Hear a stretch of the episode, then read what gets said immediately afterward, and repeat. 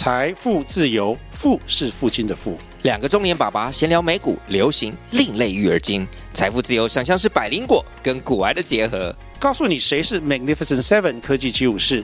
你该买瘦瘦比双巨头吗？从马斯克到泰勒斯，从华尔街到好莱坞，我们都追得上。新的一年听新的 Podcast，让我们一起财富自由，富是父亲的富哦。Angela，Hi，Manny。啊，节目开始前要先分享一下我们今天赞助节目的干爹。今天赞助节目的是 Puro 专业的装潢平台，他们也算是我认识蛮久的一个新创公司。那最近几年房市热度很高，我身边的朋友不是在买房，就是在整修旧房。跟他们聊天过程中，我发现寻找一个专业且可靠的室内设计师跟同包师傅，好像是一件非常棘手的事情。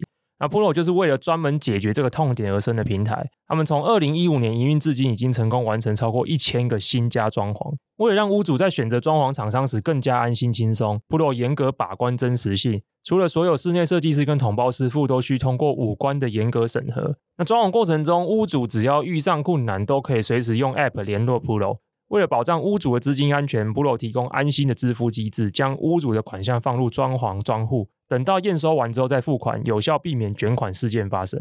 所以，不论你是首购族的屋主，还是老屋翻新的屋主，都欢迎透过部落寻找合法且安心的室内装潢公司。最后要来放一个福利，即日起到五月三十号，只要你是首次在部落上面刊登案件的屋主会员，都可以在完成丈量后获得五大超市通路的五百元提货券。那基本上其实就是送五百块。详细资料放在节目资讯栏，欢迎有需要的屋主朋友参考看看。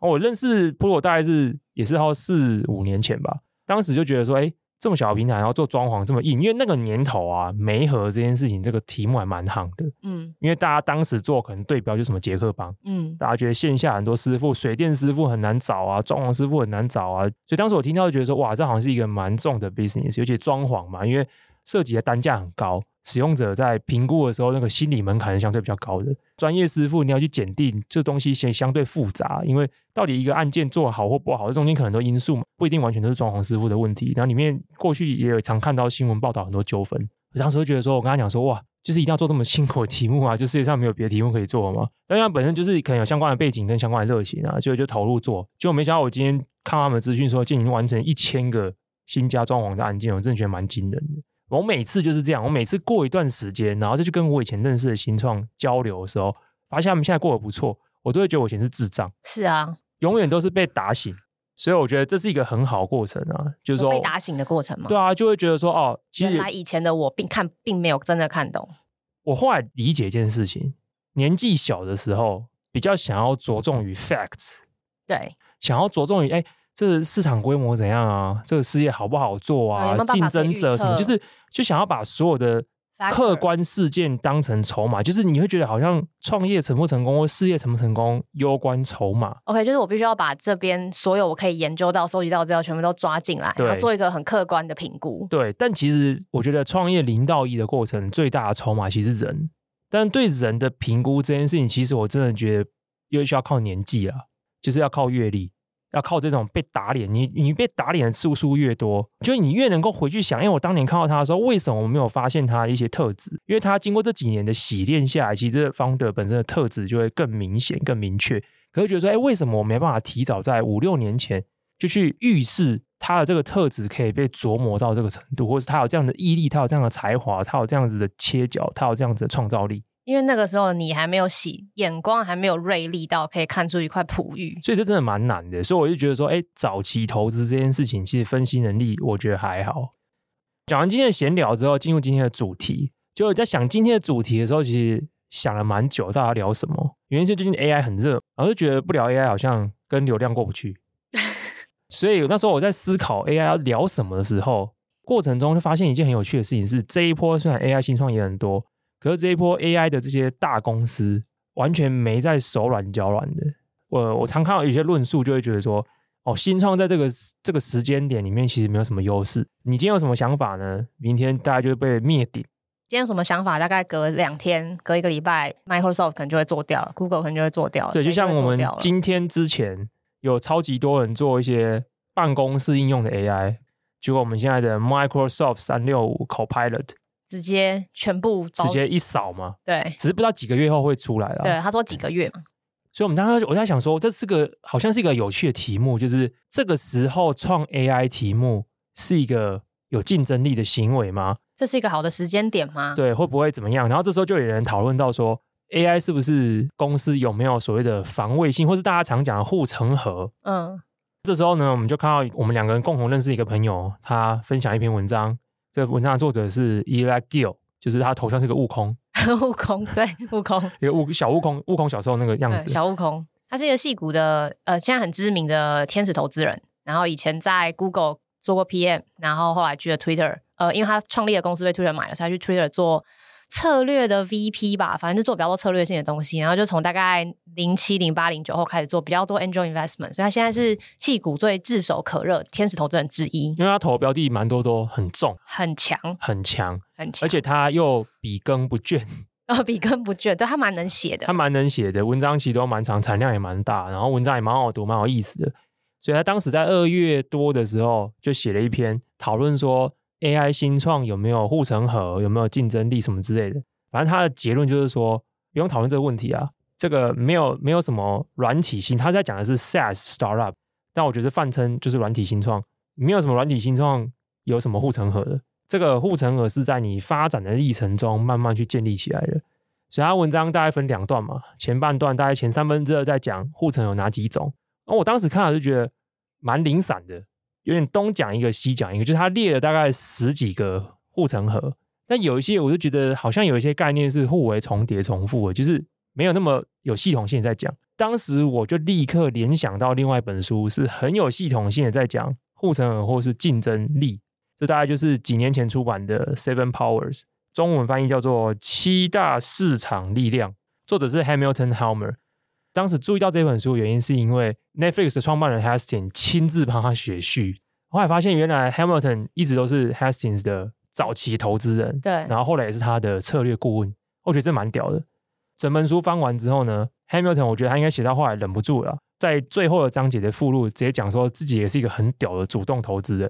总而言之，就是经过各种计算之后呢，他平均过去二十年的主动投资生涯年年报酬率是二十几 percent。你觉得优于大盘？优于大盘，反正 S M P 五百的年报酬大概是十几 percent，就他是二十几 percent。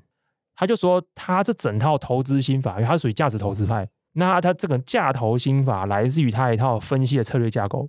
这套策略架构就是他在书中里面跟大家分享了七大市场力量。我又再重读一次这本书之后，发现他很好的把 Eli Gil 的一些概念，其实都是在他的七大的市场力量的架构里面。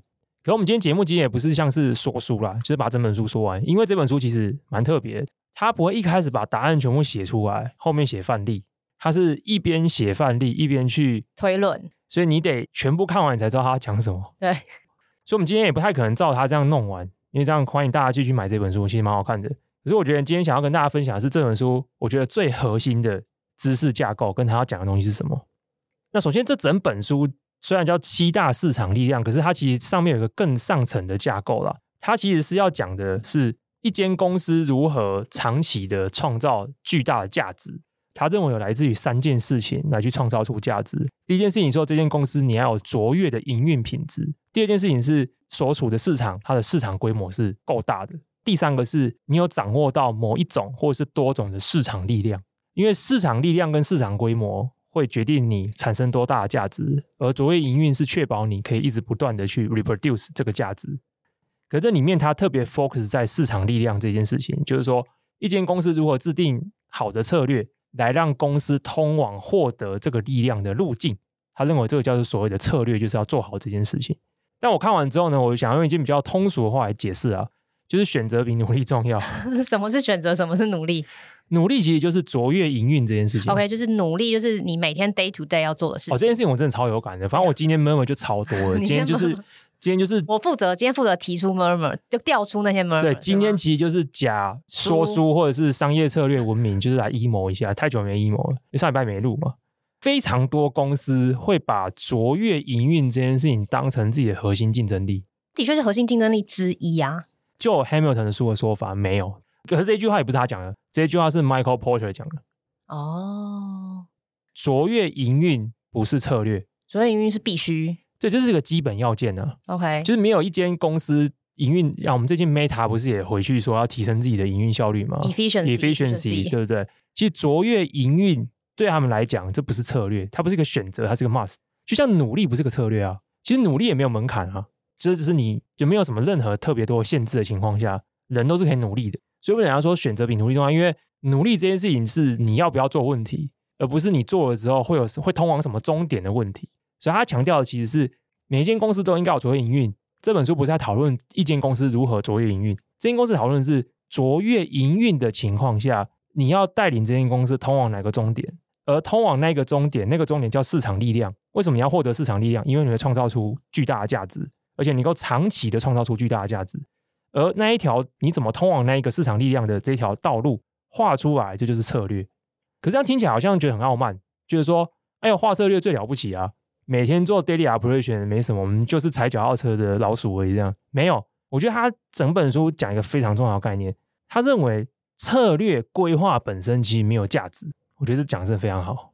你整天出一张嘴说你要往那边走，可是如果你没有人做良好的营运，没有用。可是问题还有一个前面一个点，就是你如果一开始没有发明什么新东西，你没有在这市场上你做好零到一，你 create 什么东西，零乘以一百是零嘛？哦，所以你在有市场力量的策略跟有良好营运的这两个前提之前，你必须要先有你的起始点，你必须要先有你可以拿来放大的支点。对，你要先。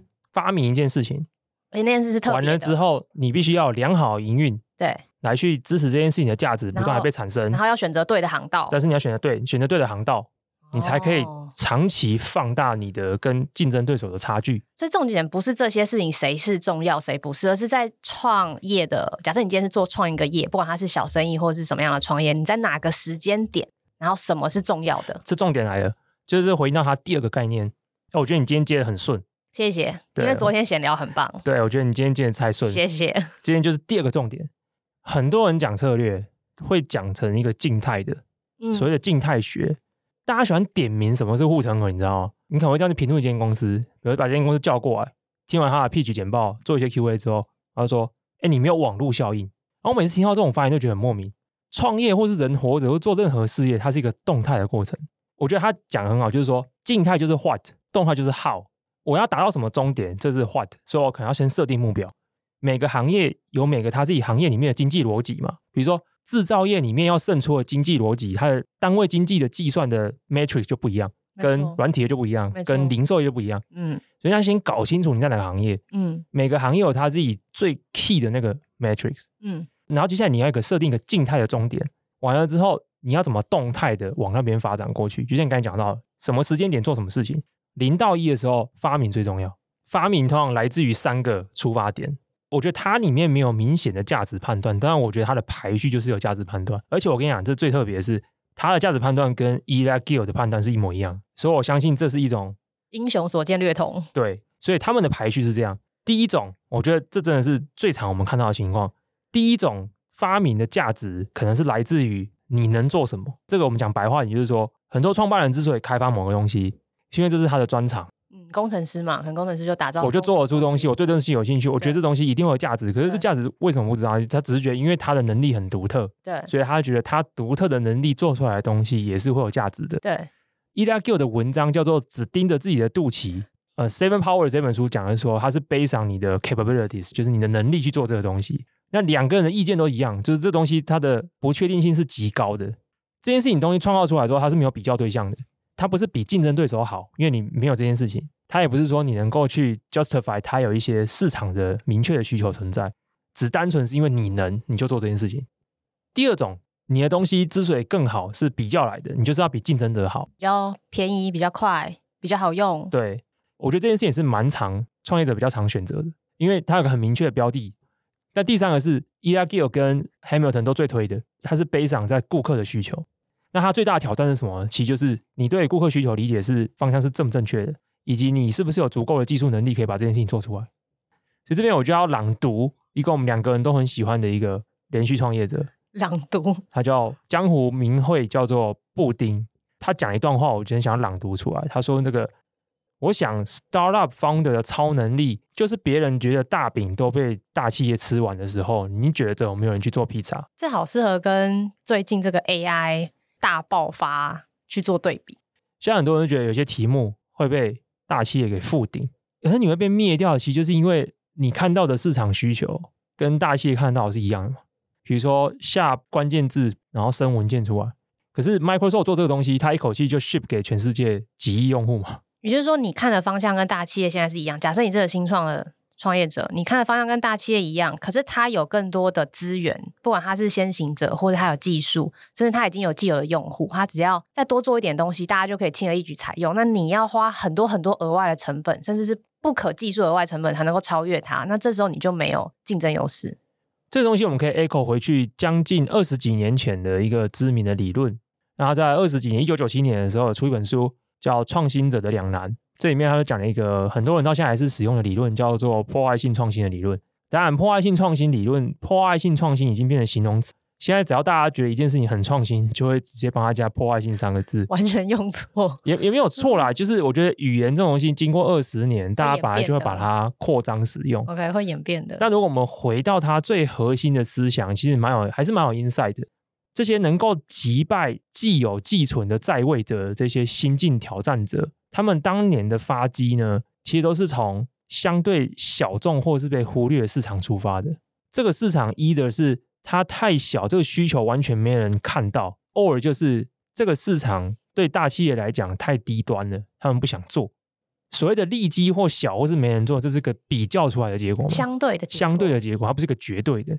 那它为什么会有这个相对结果？原因是因为每一间企业它越发展越大的时候，他一定会越追求自己的营业或者是获利率的成长。可是因为你每年都在成长嘛，你的 base 就越来越大。所以我今年要成长十 percent，跟我五年后成长十 percent，那个数字可能相差了好几倍。当你越追求成长的时候，因为我可能会想要保持我的成长率都是在十 percent 最少，所以那个时候你的基数又变很大了。可这时候你可能开始想办法去榨出里面更多的价值，所以你可能你的产品会变得更复杂，更 bundle 更多东西，提高它的 ASP。所以为什么我们都会发现所有的企业软体，它到最后只会越变越烂而已。通常没有企业软体越做越令的，因为它就要你继续留在这边，花更多钱，花更多钱，越长时间不要离开这个平台，不要离开这个服务，对，可能要有更好的 customer support，让你可以继续留、继续留存，不要去转换。没错，就是因为企业有这样的惯性，它才会留出一个相对没有人看守的市场空间。这一群人要么就是哦，他们的客单价都太低，LTV 都太低，他更不想做，因为我今天花我的人力去做这些市场，还不如我把我人力集中去做高单价市场。嗯。或者是这些企业其实也没心神去看到更多 niche 的需求，因为他们的所有的精力都 focus 在他们要前进的目标上面。嗯，因为那些需求，你去满足那些 niche 需求，对他们来说，营运的可能效率成本不符预期。没错，所以说那市场空缺才会空出来，这时候才是 startup 进场的时候。回应到我们刚才朗读的布丁的那一句话，回应到我们在讲，哎，AI 新创现在进场的机会点是什么？我觉得这还是非常非常有启发啦。今天大家如果看到一个 AI 新创做的东西太明显，就是这种哦，看了就知道说哦是这个东西，那它确实它成功率可能真的不太高。原因是因为现在这个时代，我们发现其实我一直都觉得 AI 是一个蛮特别的东西。前几天我在想一件事情，就想说 AI 好像对那些已经成熟的大企业真的蛮有帮助的，有点像一个超级强力外挂，超级 buff，人人都可以直接挂上去。对，而且他们是已经有用户的情况下挂上去，因为它跟网络不太一样。因为像说我们以前说哦，船长然后数位转型，对，有怎么阵痛？对，我发现现在这些 Web Two 网络公司没有阵痛啊，无痛转型成 AI 公司，对，根本没有阵痛的问题。每个人都觉得这只会更棒而已，而且加重了以后还要再一定，我觉得每一个人都会加价、借故借机加高价格。每一家反正每一家装 AI 都会加价，然后本来没有新的付费项目的，现在也会变付费项目。所以我发现，哎，这跟那种什么传产转型、网络有阵痛啊，然后部门内会有冲突啊，哎，完全没这一回事。所以我意思就是说，如果你现在做一个 AI startup 的题目太明显，其实就直接被那些这些先进者直接按脸压在地上摩擦，直接海放。就回应到我们觉得这机会点可能来自于说，这个点子现在大家觉得说谁会要用？所以我一开始开录前跟 Angela 聊，就说我发现很多觉得很厉害的题目，都是第一次听到的时候觉得 What the fuck。就像我觉得我最一开始的时候，Superhuman 在做那个 email 的时候，wishlist 的时候，嗯，我那时候觉得 what the fuck，谁谁需要这个东西？谁想要 inbox zero 是不是？我就觉得，而且我也很难想象说有有人会想要这样，对，有这么多人想要用这个服务，对对对对，所以我觉得，哎，当你有这种反应的时候，这可能就真是个好题目哦。有趣，有趣的，有趣的体悟。尤其，尤其是在现在这个 AI 时代，觉得对比好像可以更明显。因为这个 AI 时代，就是大家都看得懂的东西，一定会有已经做过服务过类似 demand 的人，他已经有这个既有的服务或产品，他已经有这个能力去做了。对，然后他直接把 AI 外挂加上去，因为其他家 AI 外挂跟你家 AI 外挂是一样的事情。你觉得你能够在什么东西赢过他，其实也还好，或没有。他的起跑点导入这个创新应用的起跑点是一样的，但是他的杠杆比你大太多了。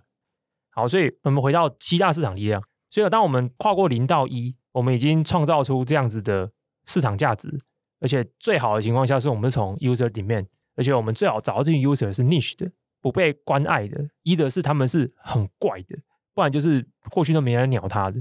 接下来我们大家像一开讲的，我们有良好营运体质，我们把这件事情 drive 好。可接下来是为什么你需要考虑到市场力量？因为这市场不是只有你啊，这是一个资讯流通非常爆炸性的时代。当你把这一群 user growth 起来以后，就长眼睛人就会看见，那就是说就会开始互相竞争，就开始觉得说，哎、欸，你这市场可以哦。你以为你一开始是一个独领风骚的领先者，可是你真的被你做起来之后，后面就会跟很多人想要跟着你跑，所以这时候才会开始思考到说，我如何去不断的扩大我的优势。可是说我发现很多人会觉得说，我就是营运体质比较好就好，我的人力的运用效率更好，所以我可以一直保持这个优势。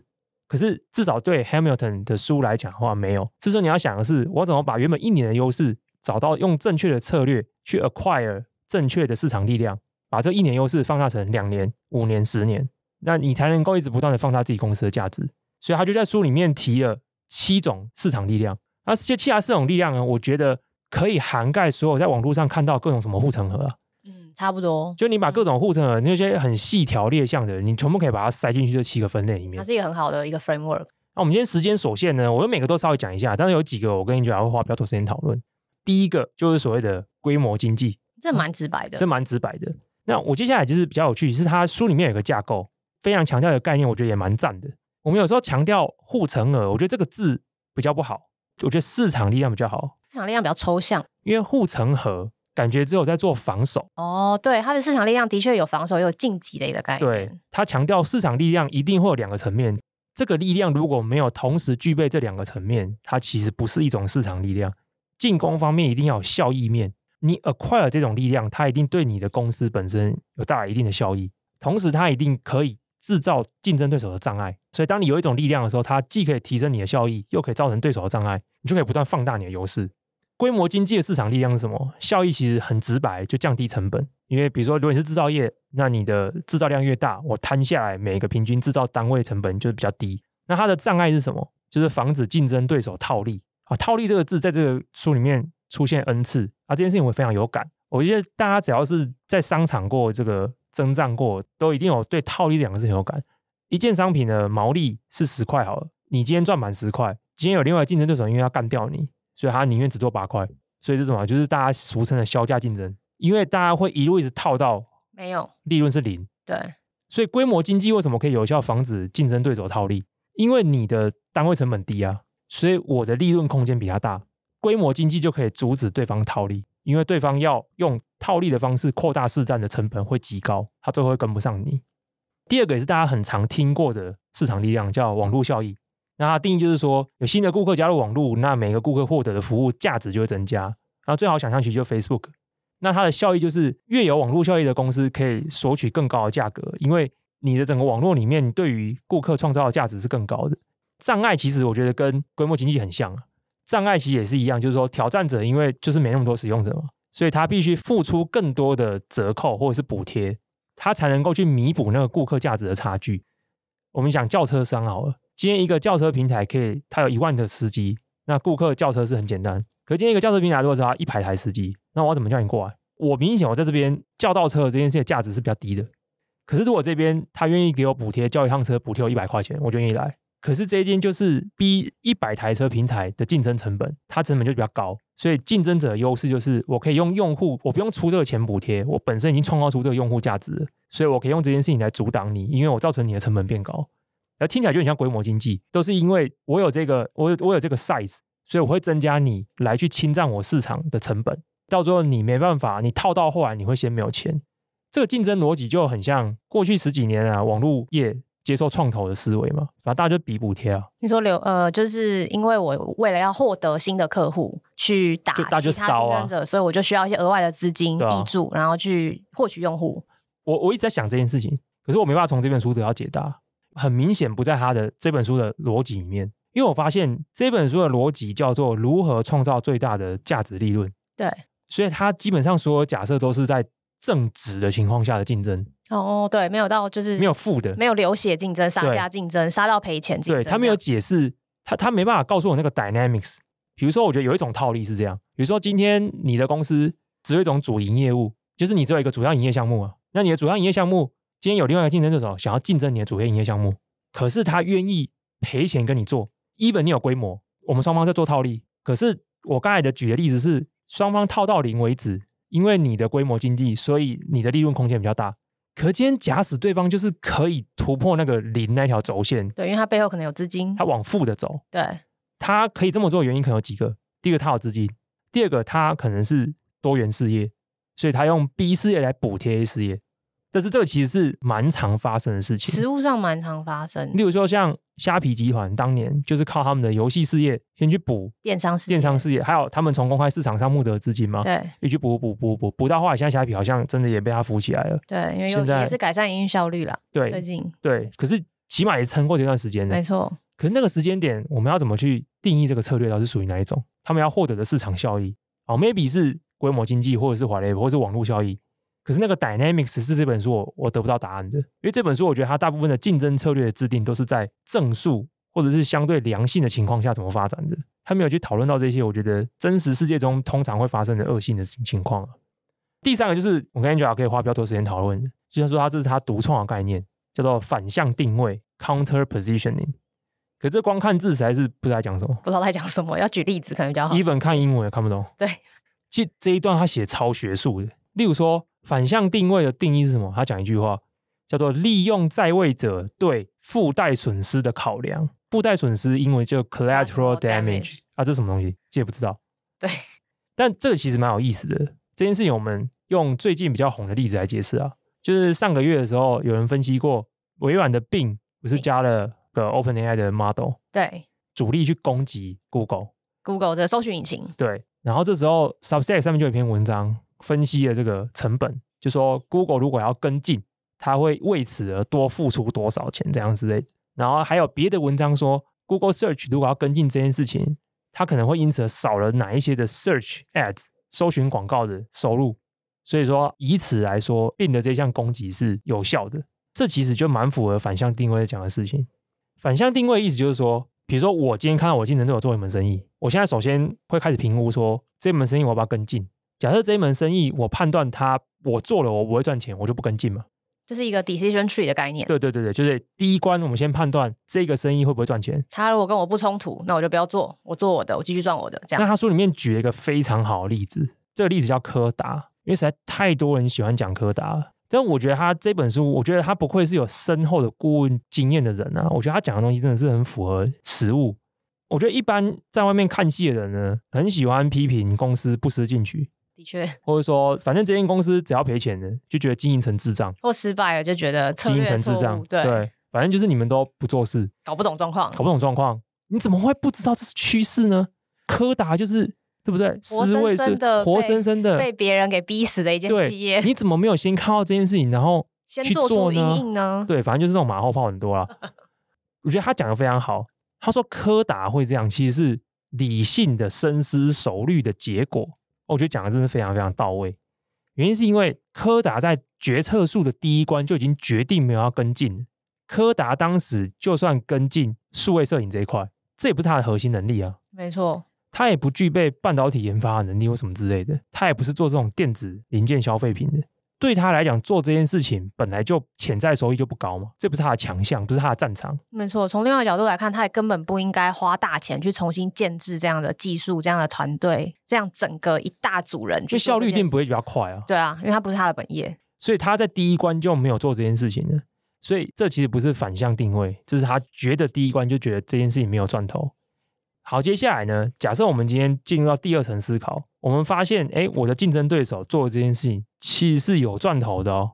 那下一关是什么？下一关是如果我也做会怎样？如果我也做，对我是更好还是更不好？对，所以接下来呢，第一关叫做如果我做，但是更不好，那我还是不要做。没错。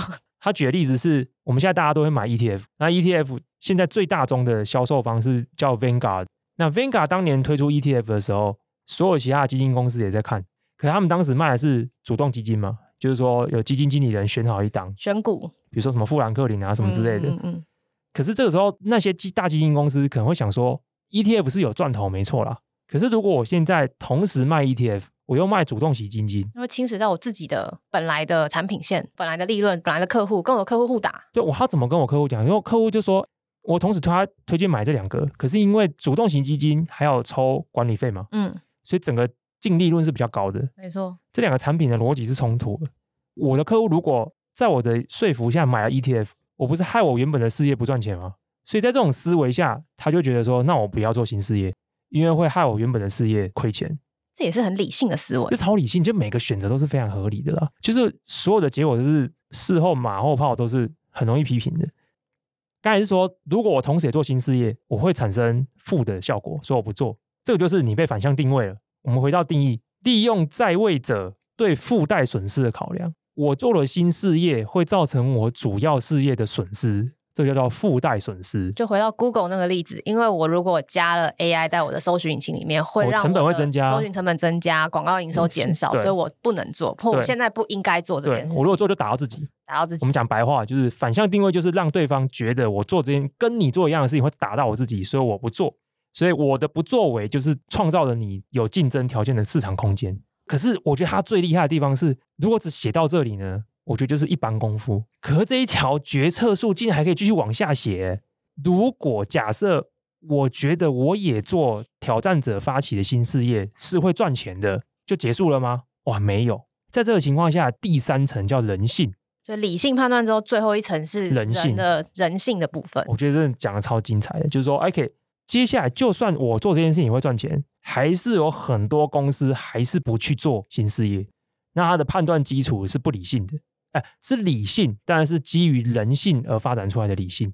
他不投资可能有两种理由，第一种叫认知偏误，就他那时候觉得说这个新做法可能不成熟，做了会有风险。那第二个是啊，我们旧做法也很成功啊，说服自己成功的包袱，都是跟自己认识自己的事业，还有跟自己的个性有关。所以他认知有些偏误，所以他决定不要。客观上可能算出来五年内投报率是正，对，但是他有一些主观的认知加入，他决定不要做，对。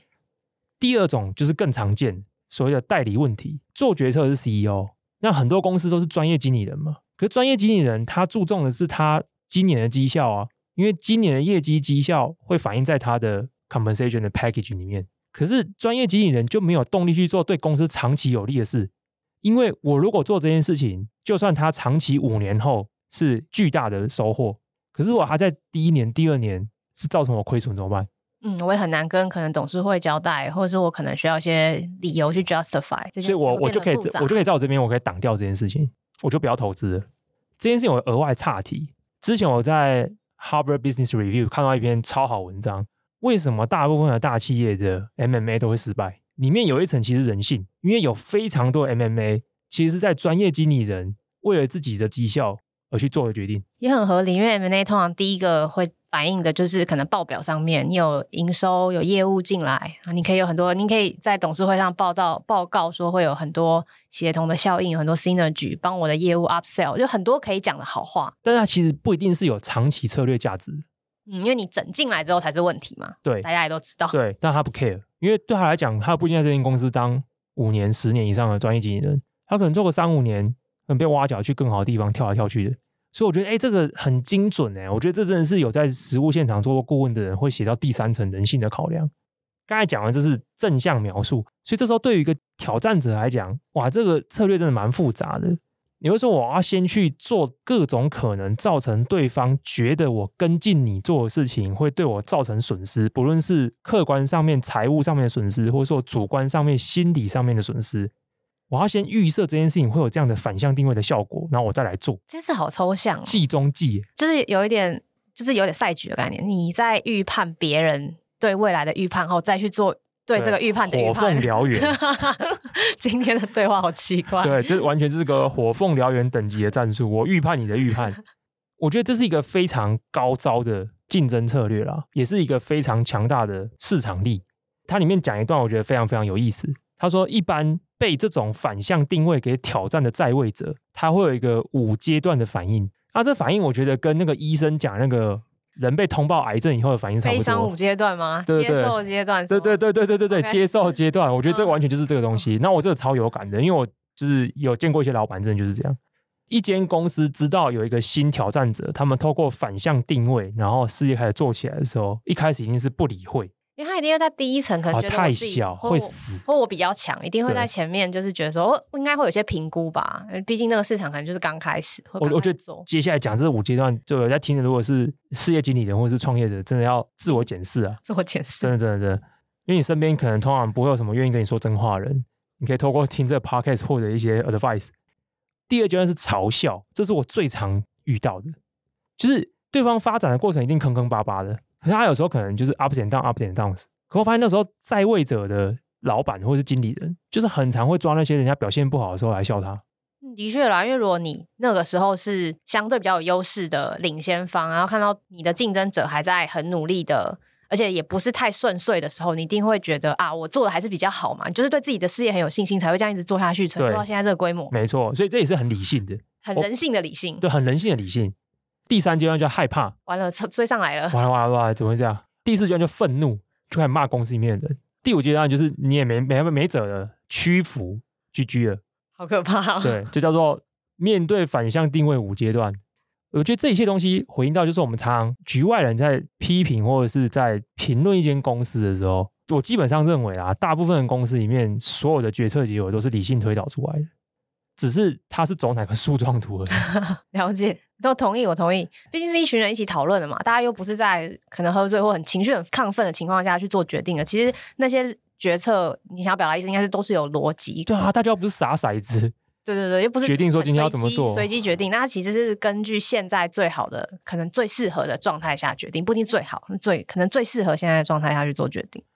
接下来第四种市场力叫做转换成本，这也是我们很常见的，蛮好理解啦。刚刚我们有多少提到嘛？今天如果已经是在 Google 上面长期使用的用户，那你今天除非除非有很强大的力量让你去转换到另外一个平台，不然你可能就继续用 Google 上面所有的服务啊，没错，没有继续用啊。那他这边转换成本，他还举了三种例子，呃，分类了。第一种叫做财务类的转换成本，嗯，白话就是说我最近花那么多钱了。我为什么还要换另外一个？我换另外一个，我的 integration 的花费也很巨大。对，这种东西最常发生。你用什么 ERP 系统啊？对，CRM 啊，那部都是这样子，因为你你连资料都已经 embedded 在里面了嘛。对。然后第二个叫程序类的，就是说为了使用这套系统，我们都上过这么多的员工训练的 SAP，整间公司都会用这东西。我们整套 workflow 进件登录什么流程，我们都是为了这一套软体而去适配的。那如果这样，我为什么要换？我换的话，是整套还要重做，很累。第三个就是关系类的。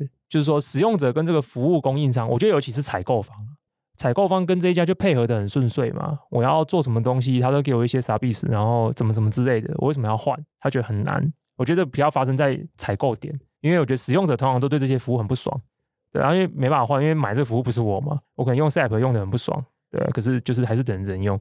所以我觉得他讲的是说，哎，三种转换成本是这样，所以反应过来转换成本这个市场力，它的效益是什么？它就是可以让拥有高转换成本的这个在位者可以索取比竞争者更高的价格，因为他就觉得你不会跑。对，就是我就一直宰你，一直宰你这样。然后这边讲个有趣的，就是说，通常要增加这个力道，一个很有效的策略做法，就是不断的扩大你的服务项目。Bundle Bundle Sale Bundle Bundle。那怎么 Bundle 呢？就是更有效的是什么？直接 MMA，直接买。所以大企业会做这些决策，现在回过头来用用这套 framework 来看是很合理。对对对，我就增加我销售东西嘛，我增加你的转换成本。嗯、那这件事情就反映到我们又看到 AI 这件事情上面，像我们看到最近微软的或是 Google 的东西，你发现他们整套 AI 下去，那个 bundle 效果是很强的。比如说，我看微软的 AI 的东西啊，我看到不只是 Office 三大主要套件的升级，我看到是它里面讲的功能，就是它也可以学习你放在 OneDrive 里面的东西，哇，这就厉害了。自己拿自己的 data 来 train 自己的 AI，对，所以这不是代表。我也要 migrate 去 OneDrive 吗？就我什么都要 migrate 了，所以这就造成我的转换成本很高，因为 AI 还会增加你的转换成本。AI 学习完的成果我不能带走啊，嗯，学习完的成果放在他家，嗯，可是我要把我的资料 migrate 过去喂给他，那以后除非对方有提供给我更大的 incentive，比如说哦年订阅费只有他的十分之一，不然我这边已经都训练好的东西，就是我觉得这叫什么？它已经是我的 personal assistant for 对，它就是 everything 了，有点像程序类的转换成本。对，我整个 workflow 我该有的这些东西都已经跟它已经嵌入在一起了，我是蛮惊人的。我觉得这招真的蛮强的。第五种的市场力，啊，我觉得是他讲的最差的。我们可以简单带过没关系，对，就叫品牌，那也蛮好理解的啦。好带过品牌，对品牌，品牌要 echo 一个东西啊。哦，品品牌 echo，因为刚好我最近也跟另外一个认识的朋友聊天，他们公司自己内部就是开发一条新的产品线，可他们在做行销，他跟我交流一些行销上面的 issue，然后我那时候就觉得很奇怪，就是为什么你们还在做 branding 的行销？那我觉得这边对于 branding 品牌力的这个市场力的说明就非常到位。品牌力的效益是什么？你创造产品的好感，跟赋予顾客对于不确定性较低这种信任感。你可以索取比对方更高的价格，就安心嘛，安心感，人们愿意多付一点这个钱在这边。那你的障碍是什么？就是你为什么对方没办法照做？就是因为你有时间的累积。嗯，就是我今天不可能明天就跟你一样的品牌，所以这句话很重要嘛。不是我现在去做 branding，就是这个有事事情有先后顺序，先后顺序的。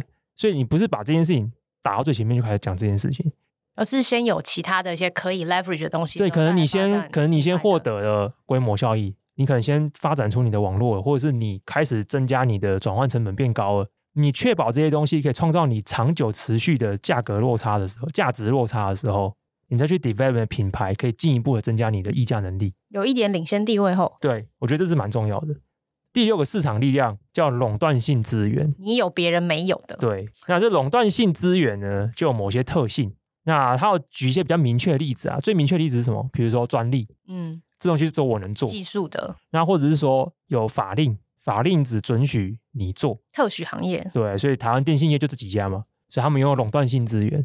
所以垄断性的性的资源的效益是什么？就是它可以产出有独特魅力的产品。之所以独特，是因为别人没办法做。那它障碍就很直白，就是别人得不到。我觉得他这里面书里面讲了一个垄断性资源，讲一个比较特别的点，就是不只是什么什么法令啊、采矿权或是专利。他讲到人，人的确是蛮重要的，我其实感受蛮深的，因为我以前对这件事情没什么任何感觉，因为现在年纪阅历比较多了嘛，呃，或者是接触到一些比较特别的公司，我发现其实有一些公司，或或这么说好了啊，呃，我觉得最近几年越来越多人会讲公司文化这四个字，但 exactly 大家讲的东西是不是一样，我不知道。这本书里面讲了一个例子，他虽然没用公司文化这四个字，但是我觉得讲的是同样一件事情。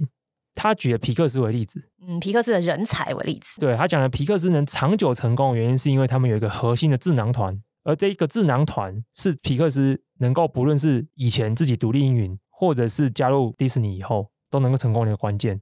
而这个智囊团的组成有它特定的一个 context。我觉得这件事情对应到就是说，有一些公司它的垄断性资源在于它有一套独特的公司文化，这一套独特的公司文化。可以让它持续性的吸引到市场上极为优秀的人才，而且这些人才愿意留在那边。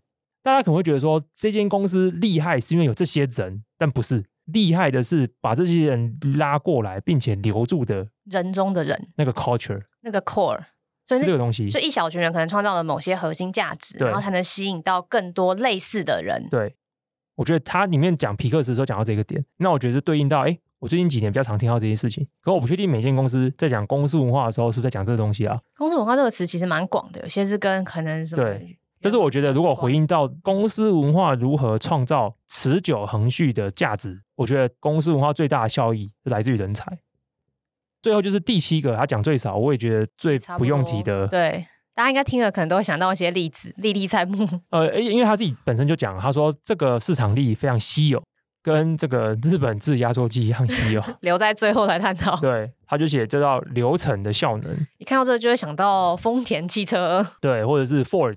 对。但总而言之，他意思就是说，某种生产制度，就是你有一套别人没有生产制度，只要生产制度帮助你可以一直不断的获得领先的优势。我突然想到，这是不是台湾算科技制造业比较强的啊？这我不知道，因为最近这礼拜有一个活动嘛，是张忠谋跟 Chris Miller，就是《晶片战争》的作者的对谈。对谈，然后我有线上票，我刚好有线上听。可是我一边听呢，我就一边跟 IEO 国际观察，我就在聊。然后他就问我说：“我自己会想要问什么问题？”我说：“我只是想要问一题，就是说为什么三星赢不了台积电？因为客观条件我实在不知道差在哪里。因为可能我跟半导体真的很不熟。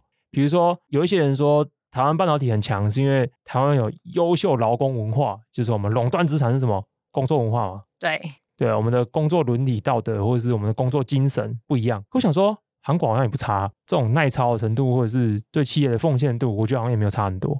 那你说政府补助啊、呃，至少从张忠谋的口中说法啦，他自己他自己这样讲啊，他觉得政府其实不是台积电起来的很大的 factor。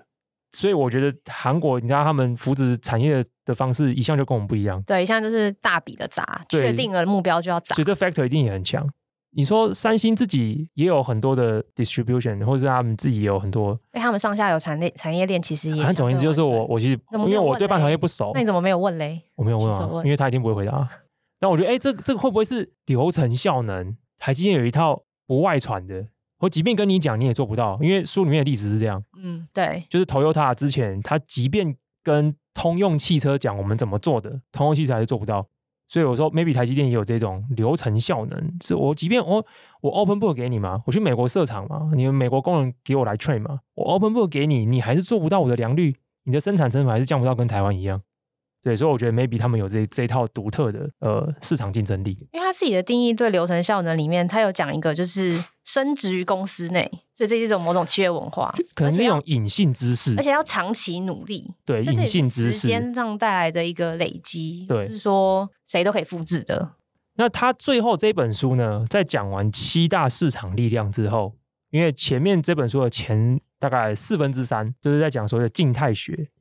可是重点来了，我们应该在什么时候发展什么力量？这是个动态学。就在这个创业的假设经营一个事业的时间点，什么时候用什么招？对，什么时候累积什么弹药？对，我觉得这蛮厉害。就你像说，哎，我们今天学格斗术，我可能就是说，哎，有各种的招式嘛。可是今天跟敌人第一次对上的时候，那个状态下，我应该要怎么做？那他动态学呢？他说，不只是他自己的过去的顾问经验他在上课，他的学生做的作业统整出来，哎，结果其实也差不多。一间企业可以分成三个生命阶段，叫做起始阶段，我觉得就是从零到一啊。起飞阶段就是我们常来讲的，一到十 growth growth 的阶段，traction 的时代，成长期，成长期。那最后就是稳定期。那他认为这三个状态分别对应到你应该，呃，不，也不是你应该哦，是你可以建立的市场力量不一样。就是说，你可能错过那个时段。你就不一定能够建立那个市场力量，而且蛮残酷的。在起始阶段的时候，比如从零到一的时候，一间公司应该要试着替自己发展出什么样的市场力量？他说两个，第一个是垄断性资源，第二个就是反向定位，定位而且也蛮合理的。嗯，这两个力量是最相对最强的，因为就是保证你一开始有很强的竞争空间。对，因为其实这两个都有一个效果，就是别人没办法跟你打，或者是别人不想跟你打。因为你一开始的那个 power 太强了。对，比如说我有垄断性资源，是你不能跟我打；我有反向定位，是你不想跟我打。嗯，所以我就自己玩自己的，把自己壮大。所以这时候我就可以不断的放大我的优势。这件事情跟破坏性创新有一些地方也蛮像的，因为它是在 niche 的 market 或者是 low quality 的 market，所以他那个时候其实没人想跟他打，大企业不想跟他打。所以这时候我就可以自己慢慢的好好发展。所以这是你你错过这段段时期就。这个效果就不好，原因是很简单。如果你已经起飞，就大家都看到你很厉害了。比如说今天 Bing，它如果市占率不是三趴，是三十趴，那 Google 已经跟你拼了。嗯。可是今天你三趴，我觉得说，我市占那么大，你做了啊，你如果提升到六趴，会怎么样吗？会怎样？对我影响好像不是，好像还好嘛，对，对不对？可是因为我这时候我计算我的 collateral damage，我的附带损失，就觉得哇，可能会变不赚钱。我做这些东西只为了阻止你从三趴变六趴，不划算，算了吧。这时候反而是你在早期的时候，你最好去做反向定位的时候，因为改天你变大了，你也无法反向定位别人啊，因 为别人会来反向定位你，对对对，就是要被颠覆的对象。对对对对对，你就是台面上人家看得见的对象。等到进入了起飞期，就是开始高速 growth 的时候，这时候应该要替自己的公司制定怎么样的市场力量的制定策略，就是要开始思考我公司怎么在接下来的可能三年、五年、七年去获得网络经济的市场力、规模经济的市场力。以及增加我客户的转换成本，这也是非常合理的。因为我 growth 我 traction 的嘛，我才去想规模的问题。我今天用户就是每天就是这样点点滴滴的成长而已，我也没什么好规模化问题。如果我今天发现，哎，我的东西，我的发明有达到市场需求了，我刚才开始想，如果你是 SaaS 型的，你是软体型的，你就想你的网络效应；你是比较偏制造型的，或者是大量生产型的，或者是有固定成本型的，我可能就开始思考我的规模经济。然后更重要的是，我现在如果增加我每个客户的转换成本。这不是更确保未来可以一直不断在从他身上榨营收出来？所以这个是你在中间这个段落要可以思考的。那是确实，你也不可能在第一阶段就思考这件事情。所以不可能有一间新创公司零到一阶段的时候，然后你跑去问人家说你有没有规模，而且很莫名其妙的事情，就他都没有 traction，你就问他有没有规模，这也是很奇怪的事情。或者是他在这个时候，你就问他说，那你要怎么创造网络效应？他有没有创造网络效应是他中断以后去思考的事情。那最后进入到最后一个稳定阶段，就是在讲我们刚才花最少的时间讲 运营跟品牌、啊，对，就是品牌还有那个流程效能。那就是我们刚才有提到这个点嘛，就是说你一定是你你前面都已经确保了某一些市场力，你最后开始发展一些更长期、透过时间累积而无法被对方超越的东西。这东西其中一个就叫品牌，所以这是他最后书最后用的动态学来跟我们分享什么时候该做什么事情。所以整本书我觉得架构非常的完整清晰。Angela，你看完之后什么想法？我看完之后觉得，我不知道是不是别人，我自己啦，我觉得我自己就是过去可能跟不管是看公司，或是跟一些团队有机会接触聊的时候，的确，我不知道人人性好像对于时间现在处于哪个时间点，这个掌握不是太容易的事情。至少我自己我觉得不是很容易的事情。哦，我自己的体悟是这样，因为前面这本书先讲了七个力量，然后后面用一个很。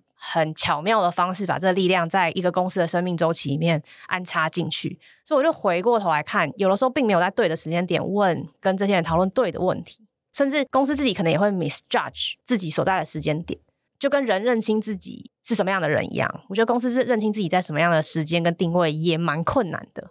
对耶，因为那个曲线啊，我怎么会知道？我其实并不知道，或者这个市场我已经开发到底了。对，我我我觉得其实它可能只有更大的市场还没开发到。对，它它其实是一个动，它其实中间也是一个阶段跟一个阶段之间也是一个动态的过程。你可能随时要面临着去寻求新的可能、新的可能潜在想要反向定位你的人。可能你可能进入了稳定阶段之后，你还是要继续对于这些潜在的竞争者做了解、做判断、做应对。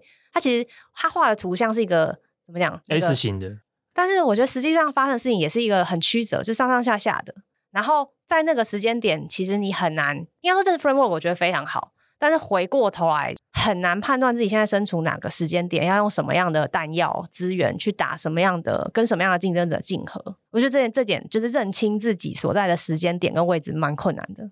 我觉得这件事情就是回应到我，我看这本书我很有感的地方在于呢，呃，虽然我蛮常聊策略的东西，但其实我自己个人也蛮常怀疑策略的价值。就像你刚才讲，我们现在活在创业的当下呢。还是怎么样？就是说，到底是打赢每天的战比较重要，还是打赢五年后的某一场战重要？还是你知道吗？这中间有非常多的 dynamics。对，比如说你现在是输了一小小些小的战役，可是你五三到五年后那个点，你是会导向成功。就是收复失土，成为就是市场领先者，这的确是有可能发生的。但你有可能因为现在输的这些小战役，就一路输下去。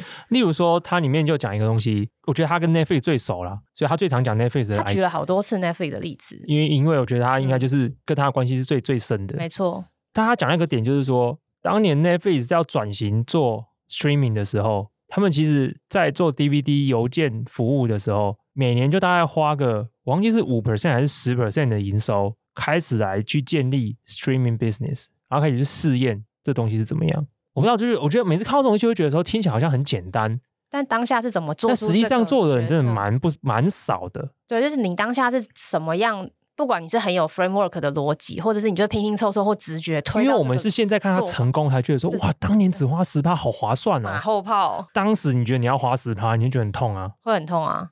可是就是如果对应 Hastings 他们自己的 Netflix 里面的公司文化守则。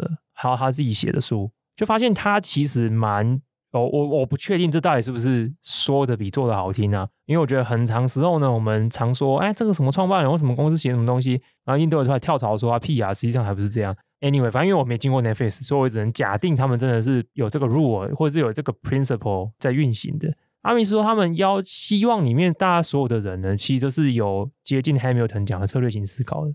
都是要去设定一个比较远的目标哦，要有一个 end game 的一个 goal，比较远的 goal，long term goal。对，然后去想现在做的这件事情是怎么样能够趋近于那个目标达成的，蛮难的。如果每个如果比较不要说每个比较主要的中高阶主管都有这个 mindset，可是你有很多人啊，那你要怎么样去无存菁或会诊大家的想法？然后或者说我的想法是说，一个 founder 要做到这样一些难度也蛮难的。我觉得大部分 founder 其实都蛮 hustle 的，就卷起袖子自己干这样，因为他就是很 hustle，你他当时才会创业嘛。对。我觉得很 hustling 的人有一个特质，他比较乐在当下。对，他很乐在每天克服一件事情的那个，maybe 是 thrill 吧，嗯，maybe 是一种快感。对，他觉得他今天多 ship 的功能多一百个、一千个用户，多新的 feedback，公司营收多增加一点，然后竞争对手的客户又被我干来一个，他可能活在这样子的 thrill，然后可能会觉得这个 thrill 的叠加就是竞争优势。那这本书给我最大的 take away 是，这不是竞争优势。你只是在解决当下眼前今天的这个 to do，就这些累积是累积这样，可是竞争优势，它它的意思是说，这些市场力量，你只要取得某一个，它竞争优势是有很强大的杠杆效益的，它的防卫能力是比你现在累积东西多的。呃，至少我自己的亲身经验，我也我也蛮能 echo 这件事情的，因为你每天累积这些东西，可是有一天发现，在这个 long long run 里面，你输给对手了。你觉得那个时候是就是每一天的胜利？就不会叠加成你最后的胜利。那你觉得那个时候是因为最终目标没有设定好，还是就你觉得？如果用这本书的 framework 讲的话，其实就是没有策略。就这本书的说法叫做策略，就是设定好你要获取哪一种最大化自己价值的终点，并且去画出那个轨迹的路径。OK，所以是没有那个轨迹画，没有清楚的画出来。所以你连设定都没设定，我没有设定，然后也没有画出那个轨迹。对，但你活在当下，累积每一天的胜利。每天都画一笔，画一笔，画一笔，画一笔，win win win win win。但是在赛局的最后，你是输的，好可怕哦！就是人生好像也会这样，所以团队里面也要有不同的人啊。对，可是这件事情就很难啊。是我一直很好奇一件事情，maybe 改天我我不确定我们可以从谁身上得到答案，就是说，到底是 founder 自己一人就是分裂成两角，自我对话比较容易，还是 founder 找到一个愿意这样跟他讲，然后两个有办法好好讨论，得出结论比较容易？我不知道。这是这是我觉得看书虽然可以告诉我们一个很好的 framework，但是它跟实作之间有一个很巨大的 gap，就是来自于这一点，蛮大的 gap。但是在初期沟通的时候，其实真的蛮难的。你要怎么让对方相信？这就是另外一个大课题了。当你在讲策略的时候，当你在说服别人的时候，这就是另外一个完全截然不同的课题。回应到说，我对策略这个价值，我一直有一直有疑问，就是策略真的是一个太，它是一个相依性很高的东西。比如说做产品有价值这种人，他做出来。他可以卖一百个人，他就有价值了。他立刻就有个 tag 上去就有价值。但策略可能要克制化，case by case，还要依附在别的既有的东西上。主要是就是依附，它是相依的。它是相依在产品，它没办法自己本身产生价值。比如说，他他要被 buy in 的，buy in 也没有价值啊。它被执行了，它被它被应用了。对，所以它是一个相依性很高的东西。你要说它没价值吗？没有这个东西，似乎很大的机会会不知道走向哪里。对啊。所以我觉得它是一个非常难 justify 它的价值的东西，很难呐、啊。我有一阵子其实不太喜欢碰策略这两个字，我觉得对我来讲有点像干话。那今天复习这本书之后，就觉得没有那么干话了吗？我只是觉得我更客观的看待它，我觉得它就是一个相依性很多的东很重的东西。你要看它发生在哪里，发生在谁身上，发生在哪里，发生在什么时间点，对，以及你手上有什么资源，对。所以变成是说，其实策略的成功这件事情。它也很难被归因说是这个策略成功有效，因为它相依的 factor 太多，所以这是我觉得我也比较建议大家看这种比较偏策略型思考的书的时候要放在心上，因为有些人可能会想要看了之后呢，就很兴奋的想要把它 by book 的套用执行，哦、先先学这个招，想说这个招有没有用，我就先先练一套。对，但是真真的要 aware 到一件事情，就是策略是一个相依性很高的东西，就是。它很考，它不是考验你懂不懂这个知识，或是有没有这个 framework，是你能不能应用在对的时间、对的场景。对，你能不能？对对对对对，你能不能判断我们刚才讲的这一些很隐性的 factor？如果你没办法判断这些东西，其实有些招是没什么屁用的。所以我说，哎，策略确实是一个蛮 tricky 的东西。那我觉得这本书重看它，然后我觉得，诶，又再次 remind 我这件事情。好，以上就是本节节目，真的是确实蛮多 murmur 要讲的，很多是不是？啊，真蛮多，累积了很多。对，但如果那么久。呃，相信大家听的也累了，那我们今天就先到这边了，拜拜。